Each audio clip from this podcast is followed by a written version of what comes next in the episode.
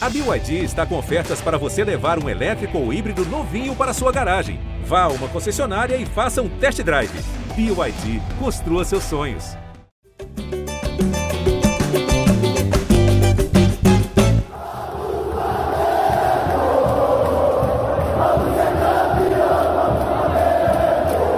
Alô, você ligado no GE Flamengo, o podcast dedicado a todo torcedor rubro-negro. Ó. Esse é o clima, o clima da nação, o clima de otimismo antes da final da Copa Libertadores no próximo dia 27. A torcida do Mengão deu um show no Maracanã na vitória sobre o Corinthians por 1 a 0, um golzinho nos acréscimos com Bruno Henrique marcando. E aí o Maracanã explodiu, como vocês estão ouvindo nessa abertura da nossa edição 190, hein?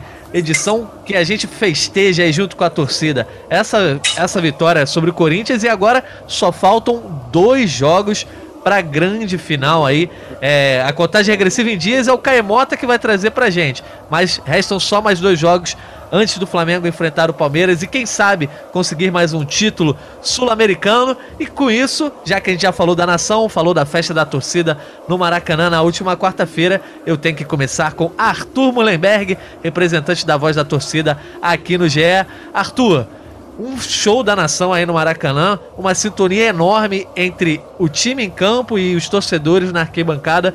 Eu acho que o clima, enfim, melhorou de vez já de olho aí no dia 27. Fala aí, Arthur. Fala, Natan, fala Fred, Caê, Marcelinha, galera que tá ouvindo. Meu amigo, a torcida ontem ganhou o jogo pro Flamengo, né? A, a torcida conseguiu ditar o ritmo, não desistiu, não largou a toalha em nenhum momento e foi premiada com um golaço no final. Bruno Henrique, depois de jogada sensacional do Rodinei. É, acho que mais importante mesmo, Natan, não é nem ter se aproximado mais um pouco do líder provisório do brasileiro. Mantendo nessas chances matemáticas, a chama continua acesa, o pulso ainda pulsa. O mais importante é que o Flamengo entrou agora naquele elevador da moral. Né? Já deu um sacode no domingo, deu, ganhou bonito na quarta-feira. Estamos ficando com a conta da moral, do, da, da confiança muito cheia. E o Flamengo precisa disso a torcida se contagia com esse sentimento que está no time e fica numa vai e volta, cara. Tá todo mundo indo muito forte agora para o Uruguai do Norte para essas duas últimas partidas preparatórias para a Libertadores, para a grande final. Já estamos jogando a Libertadores, né? O clima já está correto. Todo mundo entrou no mood certo. É isso, clima de Libertadores. E falando em Libertadores, Caê Mota, você que tem feito a contagem regressiva. Quantos dias faltam para a grande decisão do dia 27? É o que a torcida do Flamengo mais pensa hoje, né? Fala Natan, fala Arthur, Fred. Natan tá com a voz bonita, rapaz. Esse microfone deu, deu, deu resultado. Parece que estou me sentindo ali na rádio, na rádio Globo dos anos 90, ali, participando do panorama esportivo. É, faltam nove dias para a final da Libertadores, falta Gabigol dias para a final da Libertadores do Flamengo, que a cada vez que a gente vai evoluindo nessa contagem regressiva aí é, tem dado mais motivos para o seu torcedor ficar empolgado, confiante, satisfeito, viajar mais tranquilo para o Uruguai. Gente vai falar bastante aqui da partida contra o Corinthians, uma partida consistente, um time que conseguiu ser impositivo os 90 minutos. A gente pegou um Corinthians é, cheio de, de nomes importantes, Roger Guedes, Renato Augusto, Juliano, que sai no, no, no primeiro tempo e tudo mais, e um Flamengo com um time B alguns, alguns nomes do time C, como Vitor Gabriel, e conseguiu ser positivo, conseguiu ficar no campo de ataque o tempo inteiro, conseguiu dominar o jogo. Acho que merece muitos elogios que a gente vai fazer ao longo do episódio. A gente que, relembrando aqui, aquele que já virou quase que um mantra né, de todo episódio. O episódio é pós-jogo, porque a gente vai avaliar o jogo. Quando, criticar, quando for para criticar, a gente critica e criticou, mas quando é para elogiar, a gente vai elogiar, porque aqui não temos perseguidos de estimação. E vai ser bem legal poder falar aqui desse, dessa nova cara que o Renato conseguiu dar para o Flamengo, de jogadores que conseguiram jogar bem individualmente, de um time que conseguiu é, empolgar o torcedor, vencendo é bem melhor, mas mesmo que fosse um 0 a 0 foi uma atuação ali que, que, que mereceria muitos elogios até como comportamento. É isso, dando as boas-vindas também ao Fred Uber. Ô Fred, ontem, a gente está gravando aqui na quinta-feira, dia seguinte a essa vitória do Flamengo sobre o Corinthians. Então ontem quase 50 mil torcedores no Maracanã, né? A torcida marcando presença em peso. Eu sei de muita gente que não tinha ido ainda no Maracanã depois da pandemia ou durante a pandemia e foi pela primeira vez ontem, e muita gente que se arrependeu de não ter ido. Eu acho que é, foi um jogo daqueles que realmente, quem não estava confiante aí para a reta final do ano, para essa final do dia 27, ontem colocou na cabeça assim, pô, a gente tem chance, a gente está vivo nessa disputa, não é, Fred? Isso aí, Natan, fala Arthur, Caê, abraço para todo mundo.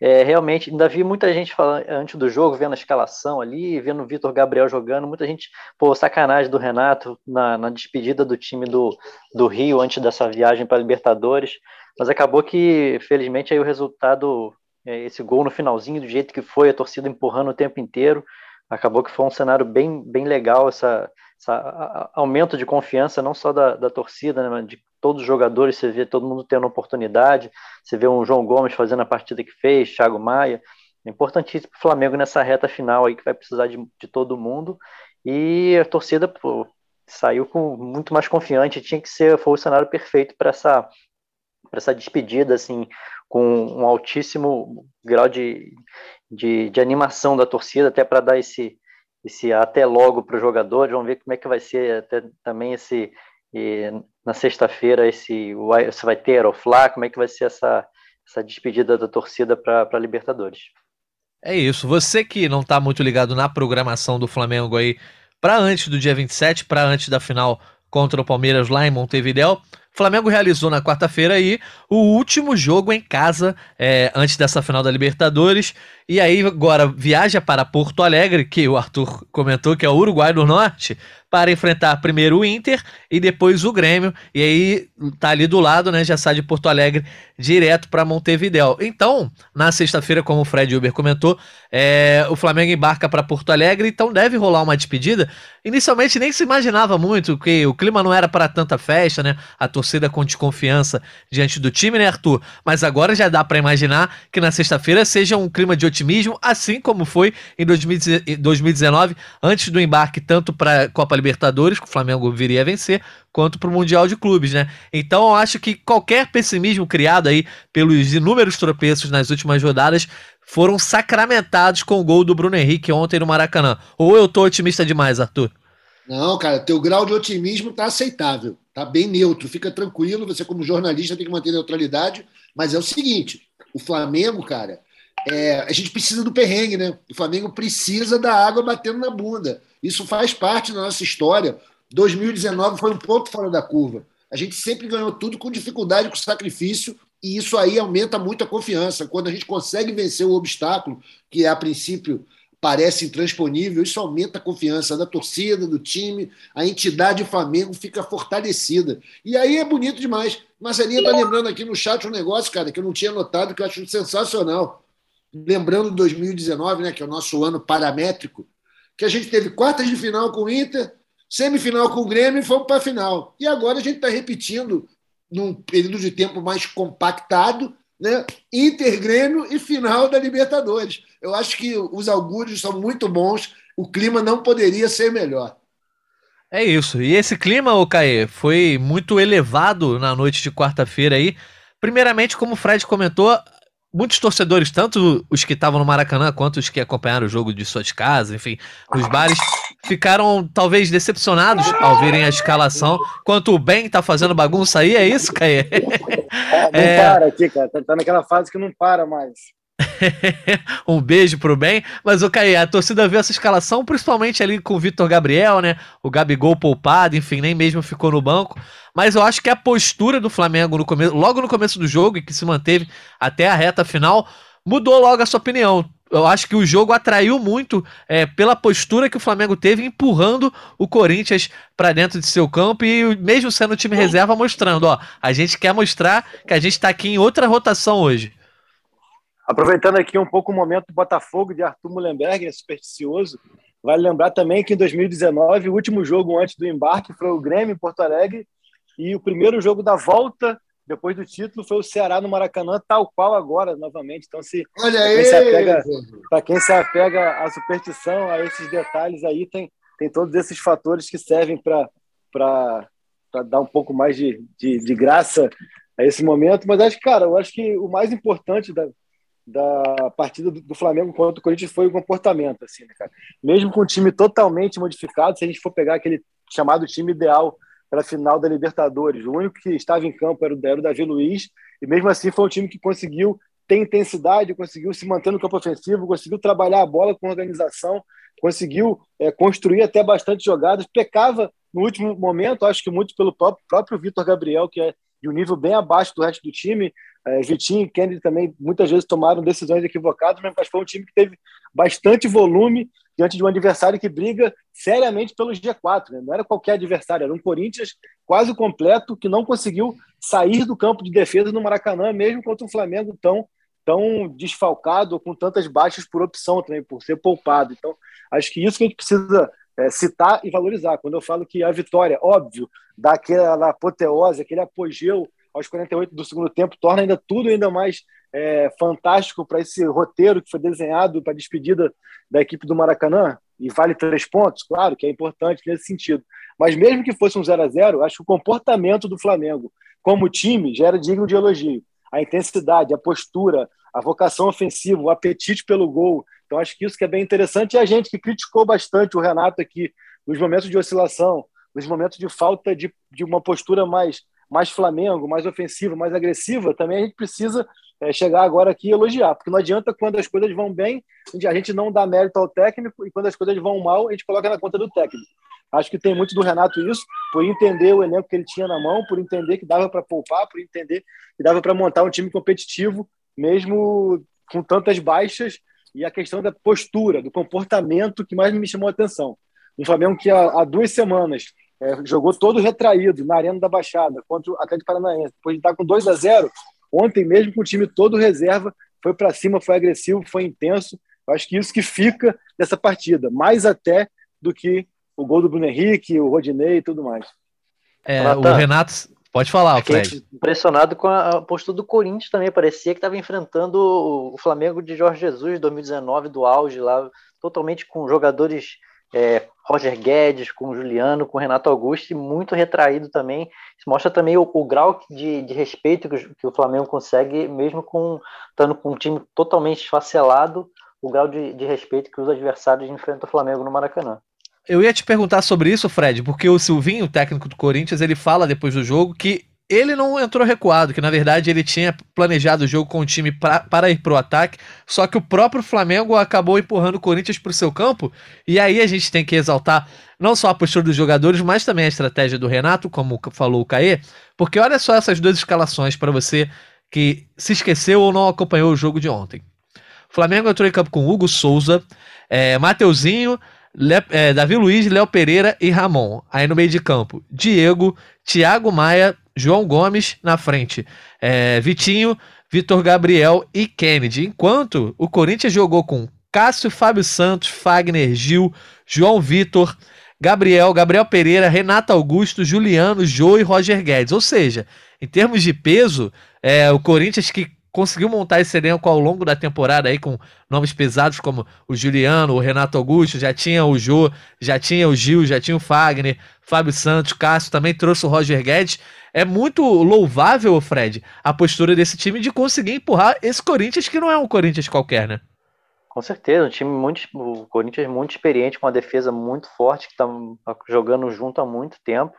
Acho que foi uma, uma atuação valorizou ainda mais a atuação desses jogadores desse time do Flamengo, que foi montado para essa partida, e com, com jogadores jovens é, indo muito bem, né, como João Gomes, eu gostei do Mateuzinho também, acho que foi uma, uma atuação bem, bem legal essa postura, e tem um, um, acho que um ingrediente da torcida também, a torcida acho que tem mérito também nessa, nessa empolgação do time de, de jogar Flamengo sempre.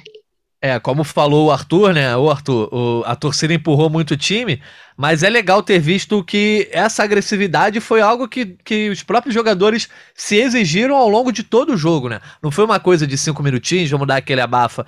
Não, foi ao longo de todo o jogo. Acho que o placar contribuiu para isso, né? Aquele 0 a 0 mas o Flamengo não parou de buscar esse gol até o último minuto. Eu acho que fica muito simbolizado pela questão do Bruno Henrique ter ficado em campo mesmo sentindo dores. Depois a gente vai falar sobre a situação dele e tal.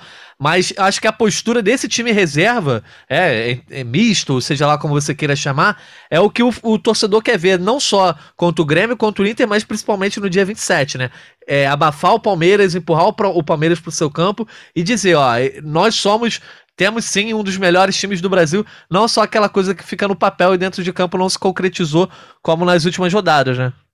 Total. O que o, o Fred chamou a atenção aí, é legal a gente falar nisso, cara, que até o jogo começar, quando a gente só tinha conhecimento da, da escalação, estava todo mundo meio chateado, achando que o Flamengo não tinha sido muito legal com a torcida, na despedida, devia botar os caras. Mas que, do ponto de vista racional, não tem nada a ver. O Renato estava fazendo certo. E com aquela escalação, eu esperava que o. achava que pô, o Renato quer que o Corinthians venha para cima para tentar sair naquele contra-ataque doido, né? Apesar de não ter nem Michael, nem o Bruno Henrique, os dois caras especialistas nisso do, do elenco.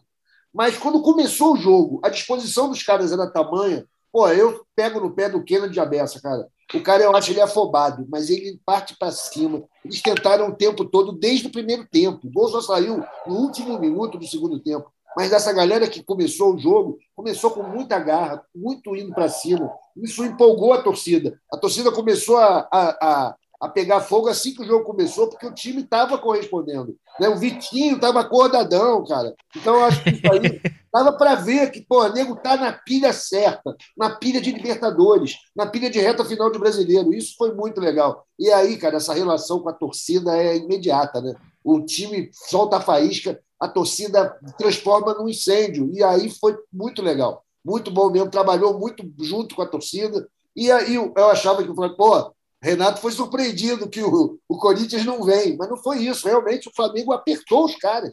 Apertou aquele time todo cheio de estrelas, um time que tá, tem jogado bem nas últimas, nas últimas rodadas.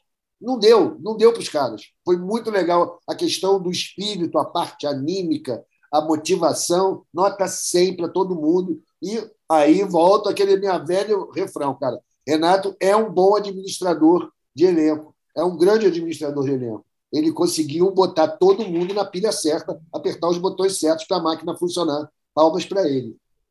O Caí, e esse resultado, ou mais do que o resultado, o desempenho é, nesse jogo no Maracanã, só mostra o que a gente comentou bastante nos últimos podcasts aqui, quando o Flamengo não conseguia vencer os seus jogos, é, sobre a questão de um padrão tático, né, uma postura que, independente de quem joga ou não, porque assim, o Renato usou como algumas, ele usou diversas muletas aí é, para explicar os resultados que não vieram, mas a principal era a questão dos desfalques, né, a data FIFA, a questão do departamento médico, enfim, o Flamengo de fato esteve prejudicado com diversos desfalques, principalmente a ausência do Arrascaeta aí no mês inteiro, mas esse jogo prova que, mesmo com outros jogadores, jogadores alternativos, é, caras que nem sempre estão perto do nível dos titulares, você também consegue manter uma postura diferente. Você consegue ser ofensivo, consegue ser agressivo, ter pressão na saída de bola adversária, ter o pé de pressiona, trabalhar bem com a linha alta, enfim. Acho que essa exibição aí mostra pro, para o próprio Renato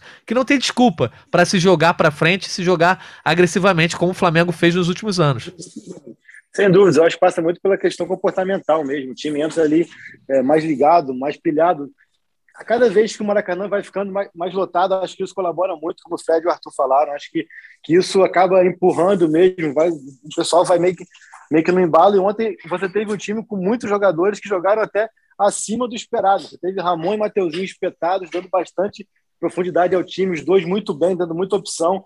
Achei os dois volantes bem demais. Thiago Maia é incrível como que ele rende muito melhor de primeiro, ele fica muito mais à vontade naquela posição. O João Gomes também é, pilhado, né? Ele é um cara que tem uma relação muito íntima com a torcida do, do Flamengo, de arquibancada mesmo. Ele faz questão de, de falar isso até em rede social. E achei ele ontem fez o jogo da vida dele, né? É, então achei muitos jogadores acima do esperado. O próprio Kennedy, que muitas vezes ele erra, ele vacila, mas ele tentou bastante ontem. Achei que ele, que ele deu muita opção no campo ofensivo e à medida que a, a, torcida leva o time, mas depois o time também consegue manter a torcida pilhada o tempo inteiro, vira aquela sinergia que faz a diferença no Maracanã. Né? Se a gente pegar aí, são três vitórias seguidas, duas delas com o time bem reserva, né? contra o Bahia e contra o Corinthians. Então, acho que isso mostra muito do que, que esse Flamengo é capaz e fica essa, essa sensação. Por que, que antes essas trocas, essas mudanças, esse, esse frescor que o time consegue ter com as alterações mais constantes não foram feitas ou, ou quando feitas não surtiram efeito. Né? Agora, mas o para trás já ficou, o brasileiro, por mais que o Arthur mantenha a confiança dele, você tirar oito pontos em 18, é muito difícil, tem que tirar oito pontos em 18, ou seja, tem que ser quase que perfeito. É, e de um adversário como o Galo, né, que não tem dado mole. Exato. Acho difícil que o Atlético perca esses pontos, mas, mas fica muito de, de coisa positiva para melhorar o astral, o ambiente, a confiança e a performance para o jogo que importa, que é o jogo do dia 27, que é a final da Libertadores, que o Flamengo consegue chegar para essa final dando o peso que ela tem, porque parecia também que às vezes queria ganhar tudo, queria ganhar a Copa do Brasil, queria ganhar o Brasileirão, parecia que a Liberta era uma coisa, era uma taça Guanabara. Acho que tudo que aconteceu também fez com que o Flamengo desse o peso necessário para essa partida, para essa final. Acho que o Flamengo, faltando agora nove dias, com dois jogos super delicados no Sul, mas é, sai do Rio de Janeiro sexta-feira com astral, com a confiança e encarando esse jogo de uma maneira bem mais é, perto da realidade, do peso que, ela, que ele tem que ter.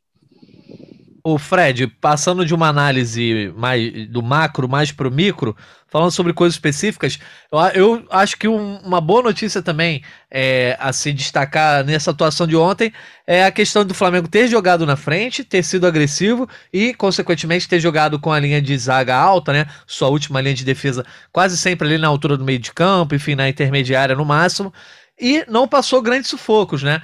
Você pode imaginar ali a bola do Roger Guedes no segundo tempo, talvez tenha sido o chute mais perigoso, a bola passa ali bem perto da trave, o Hugo quase chega a tocar nela, mas no, na, boa, na maior parte do jogo, tanto o Davi Luiz quanto o Léo Pereira se comportaram muito bem em questão de bolas lançadas, bola nas costas, enfim, é, na cobertura, às vezes, de quando os laterais subiam, e até os próprios laterais, tanto o Mateuzinho quanto o Ramon, conseguiram dar essas, essa consistência. Então, acho que defensivamente também tem um jogo para se elogiar. O Flamengo não levou gol, mas eu digo também a postura e o, o posicionamento, enfim, o entendimento entre o Davi e o Léo Pereira. Sim, é, o Hugo praticamente não trabalhou, né? trabalhou muito pouco, algumas vezes com o pé ali. O número de finalizações foi uma diferença enorme. O Corinthians é, finalizou bem menos, assim, com pouco perigo. Uma cabeçada do Jô ali muito fraquinha, assim, que não, não, não levou perigo em nada. Realmente a linha, toda a linha defensiva achei que foi muito bem. E outro, outro ponto importante foi a volta do Felipe Luiz, né? Talvez um dos mais importantes, tão importante quanto a vitória, a volta do Felipe Luiz do jeito que foi, né? Jogou, entrou no intervalo ali, teve uma atuação muito boa. É, mostra que é muito acima da média, assim, com a, o, o, nível da, das escolhas do Felipe Luiz, a gente fica olhando, às vezes ele, às vezes ele faz as coisas difíceis parecerem muito fáceis. É, o Arthur, não teve nenhum grande destaque individual no jogo, no sentido de ah, alguém que acabou com o jogo, mas como o próprio Caio pontuou, houve diversas atuações é, bem, acima da média, né? acima do esperado. É, é, o Odinei no, no final acabou é. destruindo o jogo, mas, o Arthur, é, eu queria destacar aí tanto na transmissão da TV Globo ali, é, o, o, Luiz Roberto, o Roger, enfim, todo mundo teve dificuldade para eleger o craque do jogo e acabou levando o João Gomes. Mas queria perguntar para você quem foi que teve a melhor atuação individual, na sua opinião? Ah, o Bruno Henrique, próprio Rodinei ou o João Gomes? E, e se você acha que essa questão de todo mundo ter rendido ao mesmo tempo também teve essa influência da festa da nação. É, cara, é, como você falou, né? Os caras ontem na transmissão estavam com dificuldade para dizer quem tinha sido melhor. Eu acho que isso aí é um sintoma de que era o conjunto que estava melhor, né? Era uma coisa muito coesa o Flamengo ontem, a disposição, o ânimo do time, todo mundo jogando com muita dedicação. Agora, se você for considerar a atuação, pô, é o Rodinei, o craque do jogo, né? Rodinei, por ter feito aquela jogada espetacular, ter entrado com a disposição certa apesar do João Gomes ter jogado muita bola ontem, ter metido aquela bola no pau ali, o cara, o moleque mereceu. E principalmente a entrevista dele, que foi pós-jogo, foi sensacional, né? Ele emocionado, não conseguia se concentrar na resposta, ficava olhando a arquibancada. Cara, aí eu tenho, eu tenho uma informação importante aí, porque eu consigo me, me colocar no lugar, no lugar do João Gomes. O João Gomes é gago então, ali, o que pareceu para quem não conhecia, o que ah, pareceu para quem não também. conhecia emoção é que ele não conseguia falar mesmo, a palavra não saía. E aí, para quem não conhece, a gente já cria técnicas que fica parecendo que é emoção, ou que está o que está pensando no que vai falar, mas ali no caso do João Gomes ele é gago. Ah, mas ele foi ele é bem, aquele gago que fica, que fica, não, foi bem, foi bem, mas é aquele gago que fica em silêncio, né? Que fica faltando ar para ver a palavra. E já teve posso falar, esse assunto eu posso falar bem. Né? É seu lugar de fala, né, Caê? É, é o meu lugar de tentativa de fala é essa. quando ele se Mas o- escudo também foi demais, cara. Então ele teve uma atuação, é, assim, vamos dizer, dramática, muito maneira do João também. Moleque, moleque é muito Flamengo, foi muito legal. É difícil. Pois é. dizer. Dou pro Rodinei o prêmio. O, Beleza. O, Arthur, o Rodi- o Rodinei, além da jogada do gol do, do Bruno Henrique, a a- o passe para a finalização do Bruno Henrique, que, ele, que o Cássio faz a grande defesa, depois o Bruno Henrique acaba sentindo as dores, foi um, um passe de cabeça do Rodinei também. Também, é, Exatamente. foi. Jogou muita Havia- bola. Tinha sido a melhor, a melhor chance do Flamengo antes do gol que saiu ali, né? Já nos acréscimos. Mas, ô Caê, é, olhando justamente essas atuações individuais aí, o Davi Luiz teve mais um bom jogo, mas como é que se olha para esses jogadores aí de ontem e se imagina, de repente, alternativas para serem utilizadas especificamente no dia 27, que passa a ser agora também o nosso foco, não só no podcast, mas obviamente da torcida. Embora o Arthur diga que o Flamengo esteja vivo no Brasileirão. Mas aí o Hugo Souza, por exemplo, você não imagina ser usado é, na final. O Davi deve jogar, o Léo Pereira está suspenso, Ramon e Mateuzinho são reservas. Na teoria não vão jogar também. O Diego, que eu achei que teve abaixo até do time, não teve uma boa atuação. Desses aí, talvez o, o Thiago Maia e o Vitinho sejam os únicos que devem ou podem aparecer é, com oportunidade lá no dia 27, o Kennedy, porque é difícil imaginar o João Gomes ter uma oportunidade, embora tenha jogado muita bola. Eu acho que o Flamengo chega a Montevidéu com possíveis mudanças muito bem definidas, assim, né? A mudança do Mateuzinho no Isla, de repente, se quiser fazer um jogo de maior profundidade, é uma mudança que é, que é viável e o Mateuzinho já se provou é, seguro, importante e que dá conta do recado. É, uma mudança, se for o caso, necessária do Pedro no lugar do, do Gabriel, por mais que o Pedro é, quer dizer, no lugar do Gabriel, não, que eu acho que depois de Lima ninguém tira o Gabriel em final. Pois é, nunca mais. não é, ninguém é Mas o maluco. Pedro, é, mas o Pedro, assim, é um cara que chega é, em condição de, de ser útil. O Michael, obviamente, que é a primeira escolha, se o time estiver precisando mesmo de, de, de buscar o gol, de dar, também de dar profundidade, de dar velocidade.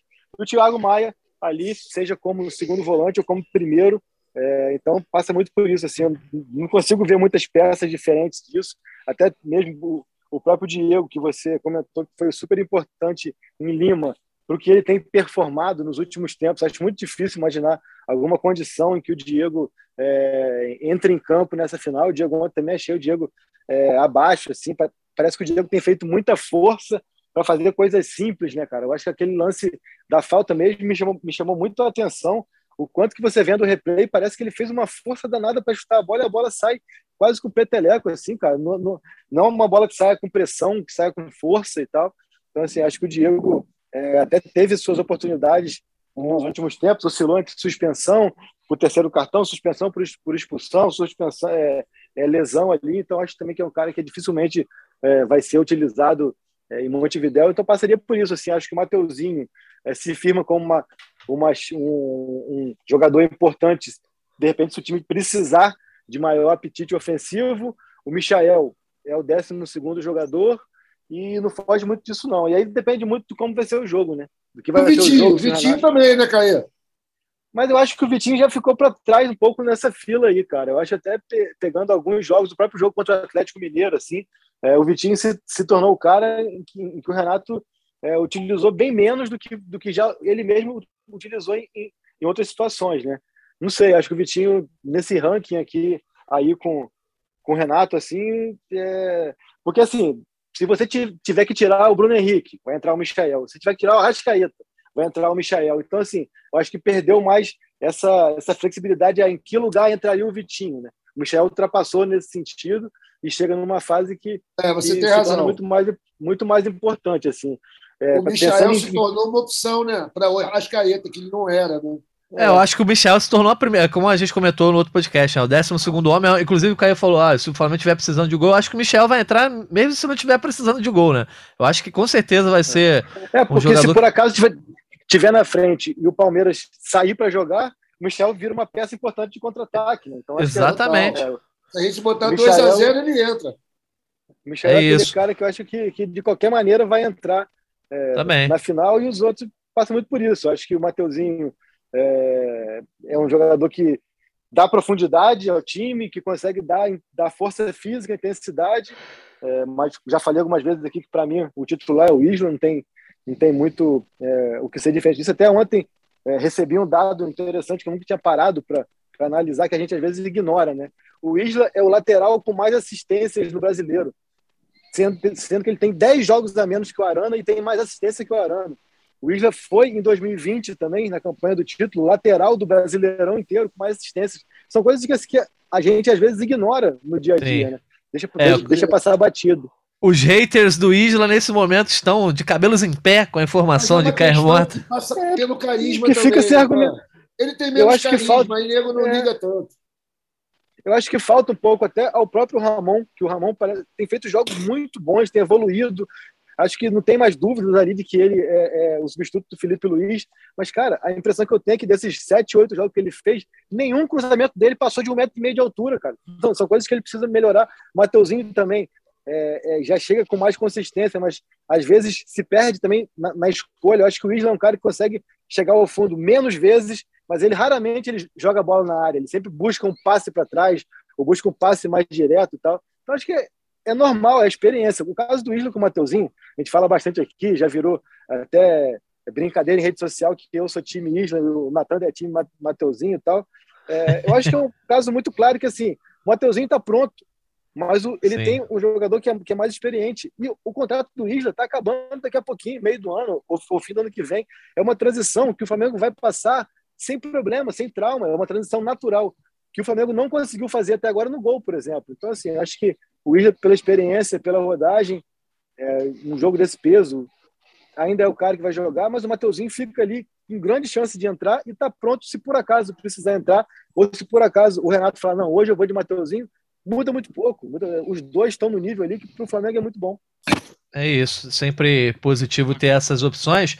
E o Fred, é, olhando para o banco de reservas de ontem, né, que estava recheado de jogadores considerados titulares, o Bruno Henrique entra no intervalo, o Felipe Luiz entra no intervalo, como você mesmo já pontuou. O Gustavo Henrique entra, mas aí ele entra no lugar do Davi, então acabou de repente, não. A gente vai falar sobre o boletim médico daqui a pouco, né? É, mas de repente não, te, não teve a dupla Davi e Gustavo, que pode dar as caras é, em Montevideo, caso o Rodrigo Caio não possa jogar. E aí mais para frente entra o Michael e o Rodinei, que não é, não é uma, uma alternativa de titular, mas tem entrado às vezes como ponta.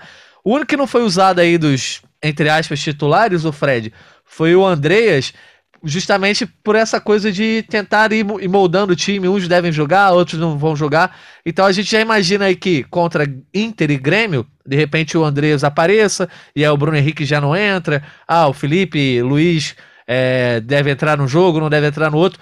Como o Renato pode mesclar esse time? E é e se você. A gente comentou aqui no, no último podcast, né? Que imaginava se de repente um time mais titular, mais com cara do time do dia 27 em campo contra o Corinthians. Não aconteceu. Você acha que nesses dois últimos jogos, que estão muito perto já da final, o Renato vai colocar em campo esse time titular? E há algum perigo desse time entrar sem ritmo, sem entrosamento, enfim? Não, acho que falta de entrosamento não, até pela, pelo tempo que, que eles jogam junto, né? É, até nas partidas que o Rodrigo Caio e Davi Luiz fizeram, foram bem ali. É, faz, não é muito difícil o entrosamento entre eles, dois jogadores experientes, com um QI alto.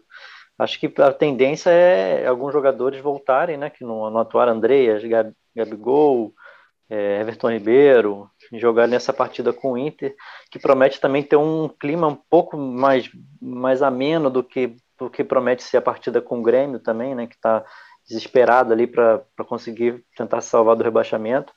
Acho que essa partida com, com o Inter, meu palpite é que a gente vai ver um pouquinho mais do time titular, é, até por estar mais, mais longe da, da, da, final da Libertadores. Mas não acredito que o, que o Renato vai montar um time inteiro, não. Acho que ele vai seguir nesse planejamento aí. Quem tiver com algum nível de desgaste um pouco maior, acho que ele não vai, não vai arriscar, não.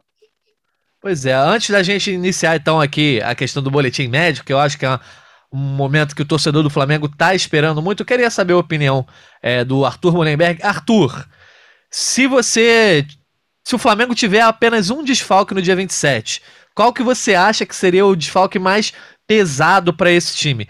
Eu tô te perguntando isso porque eu fiquei imaginando isso ontem, pô, se um só não jogasse, quem eu, eu acho que pesaria mais pro time? Muita gente fala do Arrascaeta, mas eu, né, minha opinião é de que o Bruno Henrique é o cara que faz mais falta ao Flamengo, assim, nesses momentos decisivos, nesses momentos em que cara, tem que tomar uma decisão ali fria, calculada. O Bruno Henrique, cara, eu sou muito fã desse cara. Não sei qual é a tua opinião, mas quem você acha que seria o desfalque de maior peso pro Flamengo nessa final contra o Palmeiras? Caralho, Natan, isso é uma coisa de psicopata tá pensando Maldade. nisso. Porra, eu digo pra você, sem menor hesitação, o cara que não pode faltar na final, no máximo da forma, se chama Diego Alves. Não só pelos 90 minutos, mas pelos prováveis, possíveis prorrogação e disputa de pênalti. Diego Alves é, é o cara que tem mais distância dele para o reserva imediato. Então, pelo amor de Deus, cara, qualquer um pode faltar, até o Gabigol, mas não o Diego Alves. Mas pode ser doideira, né? Porque, na verdade, cara, ontem, quando teve o machucado do, do, do Davi Bruno. Luiz. Ah, Davi tá, do Luiz. Davi. Primeiro teve o Davi Luiz, primeiro tempo. O cara pisou no pé dele, até foi sem querer, foi Renato Augusto que pisou, né? Depois Isso. teve o joelho do, do Bruno Henrique. Esses próximos dois jogos, cara, vão ser. Pô, é tipo assim, estamos transportando a cristaleira da vovó para o andar de cima. Como é que vai ser isso? Pelo, pelo menos o gramado é melhor, Deus, né? cara. Eu tenho até pensado, cara, jogo contra o Grêmio. Não estou aqui dizendo que o Grêmio é um jogo, é um, é um time violento, não. Mas no desespero que os malucos estão, compadre. É para tirar o pai da forca. Vale a pena colocar algum dos possíveis titulares em campo contra o Grêmio? Eu fico É, realmente com medo disso, cara. Não porque os caras vão vir para machucar e para tirar, mas que os caras estão muito pilhados. É um jogo, eles não estão mortos ainda, eles têm um jogo a menos. Eles têm chance de chegar precisando muito do resultado em cima da gente. E é Então, muito, eu- muito em cima da final, né, Arthur? Dia 20, Muito em cima da final, cara. E tem toda a época 23, é. 19, do 5 a 0 Pô, é perigoso demais. Eu não botava ninguém no jogo contra o Grêmio. Ô, Caê, então vamos começar aqui a parte do boletim médico, né? Falando sobre o Bruno Henrique. Primeiro que se você quiser responder a pergunta que eu fiz pro Arthur também, fica à vontade. Mas sobre o Bruno Henrique, ele ontem cai sentindo dores aparentemente no joelho, naquela região. E aí, quando todo mundo acha que ele vai sair, já tava, não, tira o Bruno Henrique, pelo amor de Deus. Ele continua, insiste, cai de novo, insiste em ficar, fica até o fim, faz o gol. Enfim, é, já há alguma coisa, che- che- é, chegou a ser tema de, da coletiva do Renato, enfim. é, há motivo de preocupação para o torcedor do Flamengo quanto ao Bruno Henrique?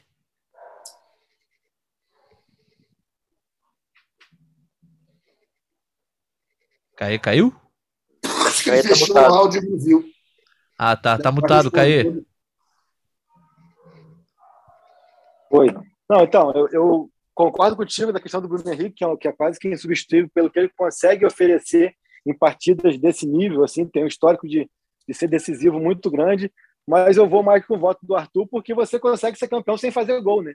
Agora, tomando muito gol, você é difícil de ser campeão. Então, acho que a diferença é muito grande, principalmente pelo que o Hugo já demonstrou e descontrole emocional em jogos decisivos, né? O Hugo, é um grande goleiro embaixo das traves, isso acho que não tem dúvida. Eu acho que com o pé é, ainda é um cara que oscila muito, que vacila muito até, ele fica bem, bem, bem desconfortável quando a bola recuada para ele.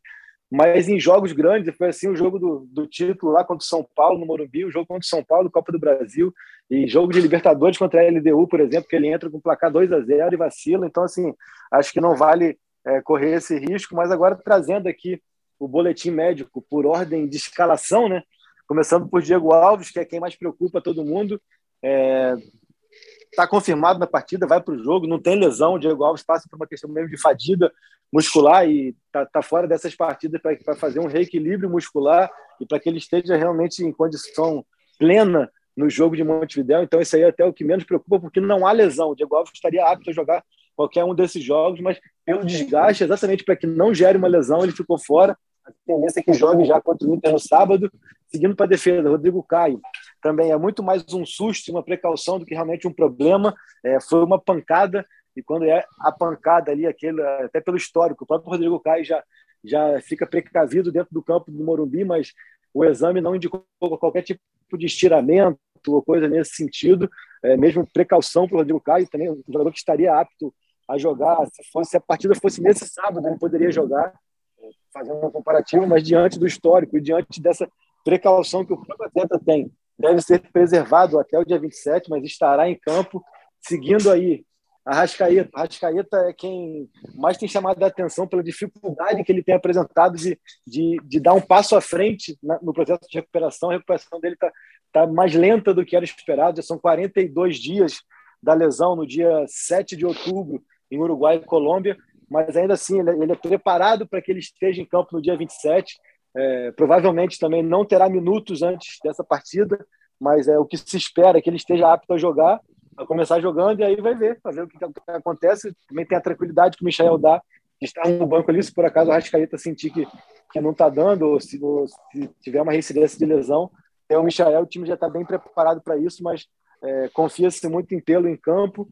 Pedro, Pedro já está correndo no gramado do Ninho do Urubu, mas ainda com fisioterapeutas, ainda não começou a parte de transição, a parte física, então é outro cara é, que a tendência é que fique à disposição, mas que não tenha minutos antes, não jogue. A Arrascaeta até tem, uma, uma, chance reduzida de que ele tenha minutos contra o Grêmio, mas isso tudo vai ser discutido. O Pedro é muito improvável que ele tenha minutos, mas a tendência é de que ele fique à disposição na final. Esse, ao contrário do Arrascaeta, ele evolui de maneira até muito rápida, ele consegue apresentar evolução de quadro, a medida de avaliação, é, de maneira bem veloz, então até por isso há uma expectativa muito grande de que ele esteja à disposição. E o caso do Bruno Henrique é o caso que a gente precisa esperar. A gente está gravando agora, é meio-dia e meia de quinta-feira, e a gente, até por saber por tudo que envolve o Bruno Henrique, não tem por que a gente trazer aqui especulação.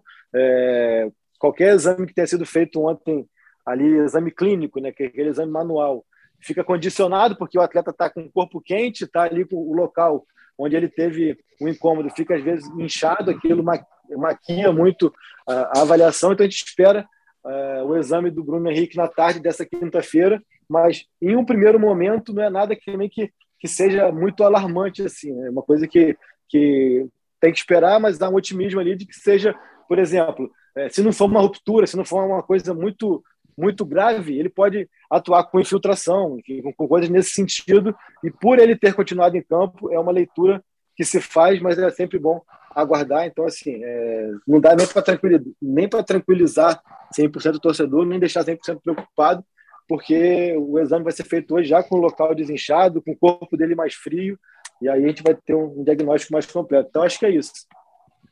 Boa, o boletim médico. Peraí, chegou Fala. aqui uma informação de última hora dizendo que o Bruno Henrique não vai viajar com o elenco para Porto Alegre, que ele acabou de fazer um exame numa clínica na Zona Sul, que confirmou a paternidade ele é pai do Corinthians.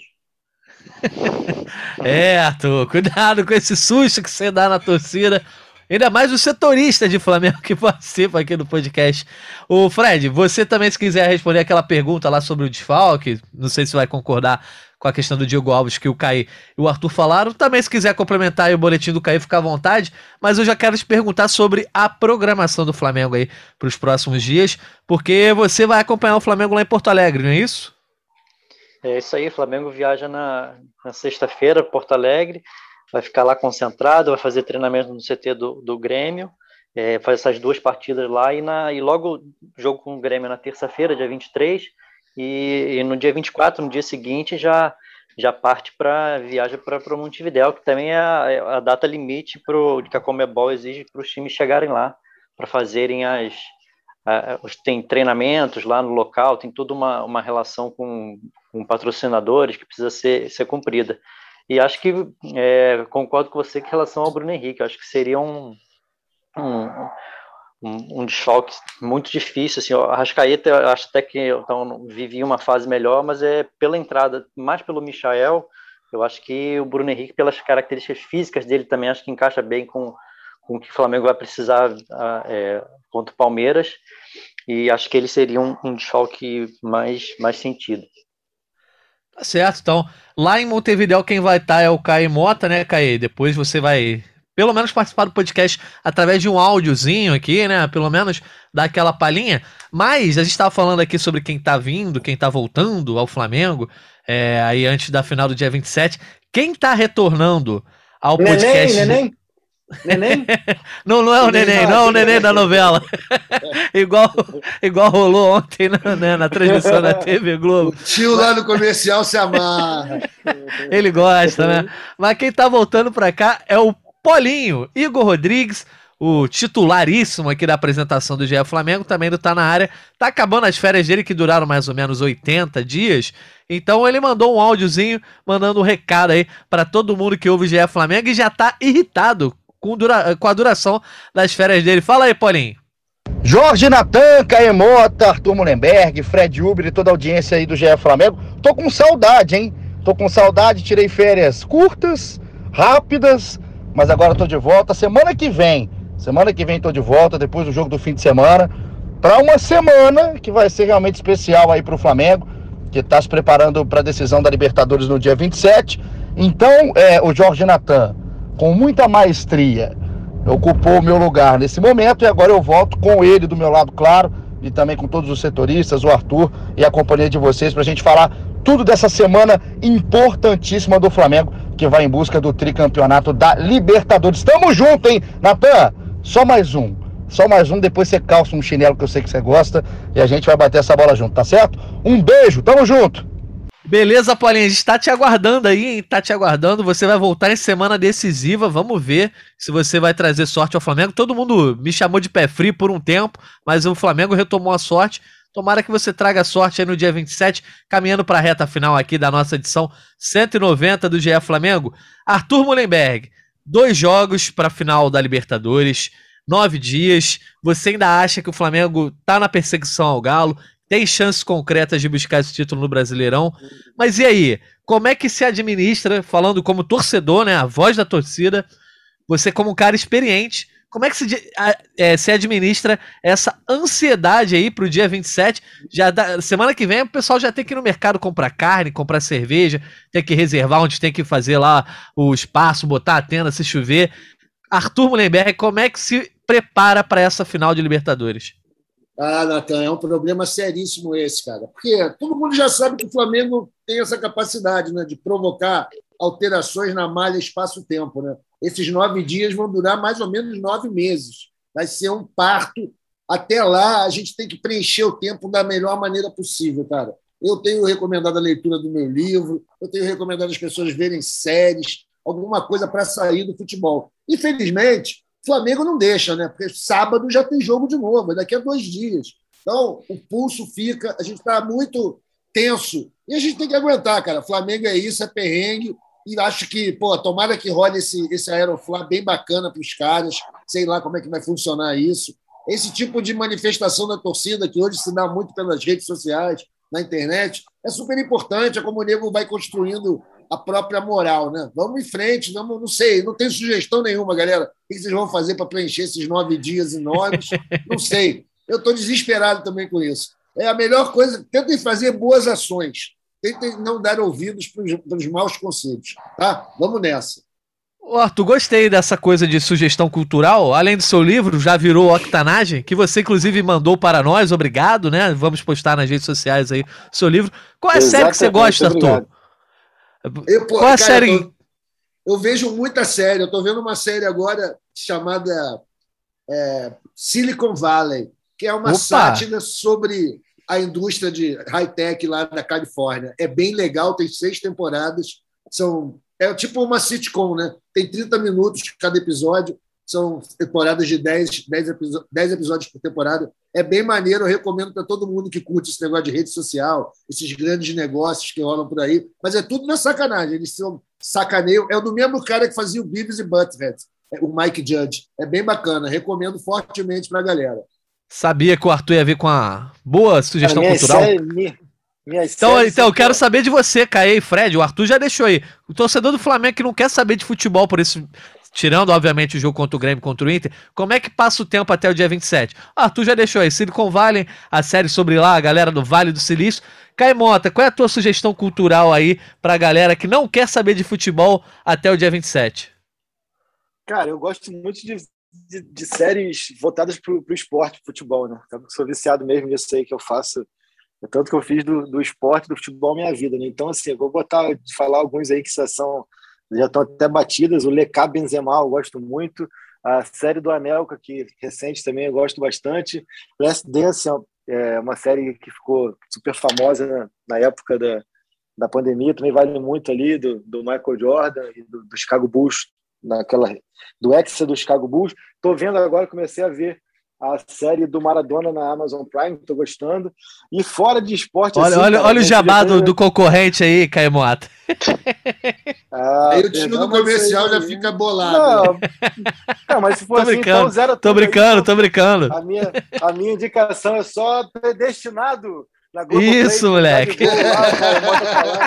É, então, tem minha participação, pode ver lá, então que tá, tá muito maneiro. E o episódio 3, por sinal, agora é sério, do Predestinado, é somente sobre a final de Lima. É muito legal, fiquei, realmente eu ia, ia deixar passar batido do Predestinado. A E, série cara, é maneira a série- mesmo, recomendo. As séries fora do fora do, do, do esporte que eu vejo, que eu vi, ó, Glee, eu terminei de ver Glee, que é uma série de música. É porque eu gosto muito de música, então assim, eu acho, por mais que seja ali uma coisa estudantil e tal, acho legal a questão repertório bem bem vasto, bem variado, que passa por todos os ritmos e tal, assim, mas aí tem nada a ver com o nosso público.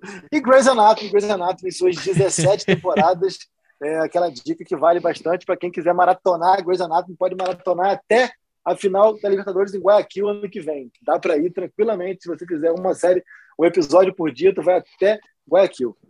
É isso, gostei aí. Várias sugestões culturais do Caemota. Fred Uber, então terminar nessa pegada também você, quais são as suas sugestões culturais pro torcedor se distrair até o dia 27? Pô, depois dessa relação vasta aí que o Arthur e Caê deram, nem tem tanta coisa aí que eu já peguei como, como sugestão, mas acho que minha sugestão acho que vai numa outra linha. Acho que a sugestão é curtir esse momento mesmo, a ansiedade faz parte.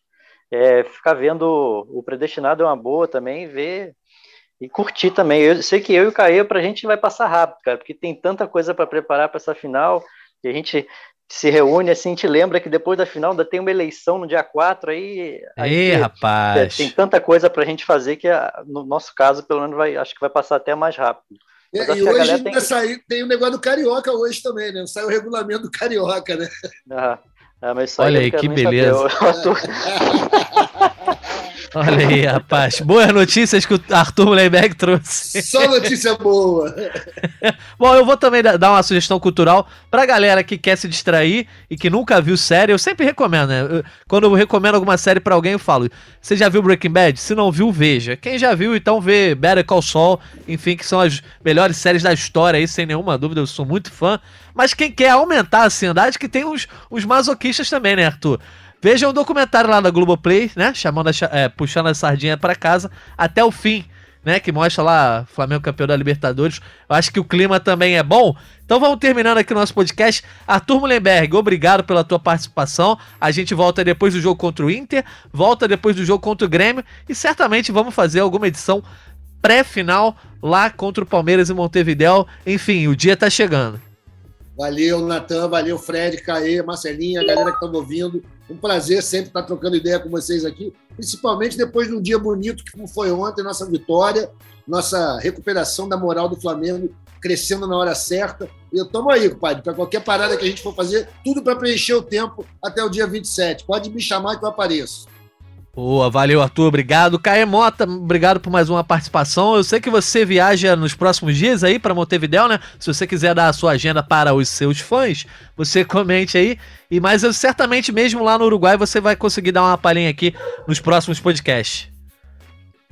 Eu viajo na próxima segunda-feira, a gente passa a semana toda lá no Uruguai, mas tempo não vai faltar. Quando falta, a gente dá um jeito de estar presente nos podcasts aí. Teremos podcast no domingo, posso participar ainda, e na próxima quarta-feira, que é após o jogo contra o Grêmio, a gente vai ficar aqui ligado. Hoje em dia, com a modernidade, né? A gente está na modernidade, a gente consegue estar com o telefone no celular, grava um podcast em qualquer lugar. Estaremos juntos aí. Chegou, chegou a semana, chegou a reta decisiva. Vamos ver aí que seja uma grande final e acho que tem tudo para ser. Grande abraço Bom. e que eu tenho que entrar, eu vou ter que entrar no seleção agora, vou partir. Valeu, pessoal. Opa, Tamo junto. vai lá, compadre, bom programa. Acompanhe então o Caê Mota no Seleção. Fred Uber, obrigado por mais uma participação. Boa viagem para você.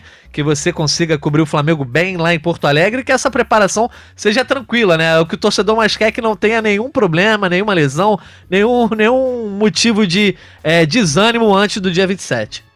É isso aí, um abraço para todo mundo, que seja bem tranquilo também, com boas notícias vindo do departamento médico também, que seja uma preparação bem, bem é, tranquila, com muito apoio da torcida lá que o flamenguista tem em todo lugar, e a gente vai trazendo todas essas notícias aí pro pessoal. Tá certo, valeu Fred, obrigado a todo mundo que nos escutou em mais uma edição aqui do GE Flamengo. A gente volta no domingo, na segunda, a gente vai ver aí depois do jogo contra o Inter e também voltamos na próxima semana, semana pré-Libertadores, hein? O clima tá esquentando, a ansiedade está aumentando e você fica aqui com a gente. Obrigado, um abraço e até a próxima.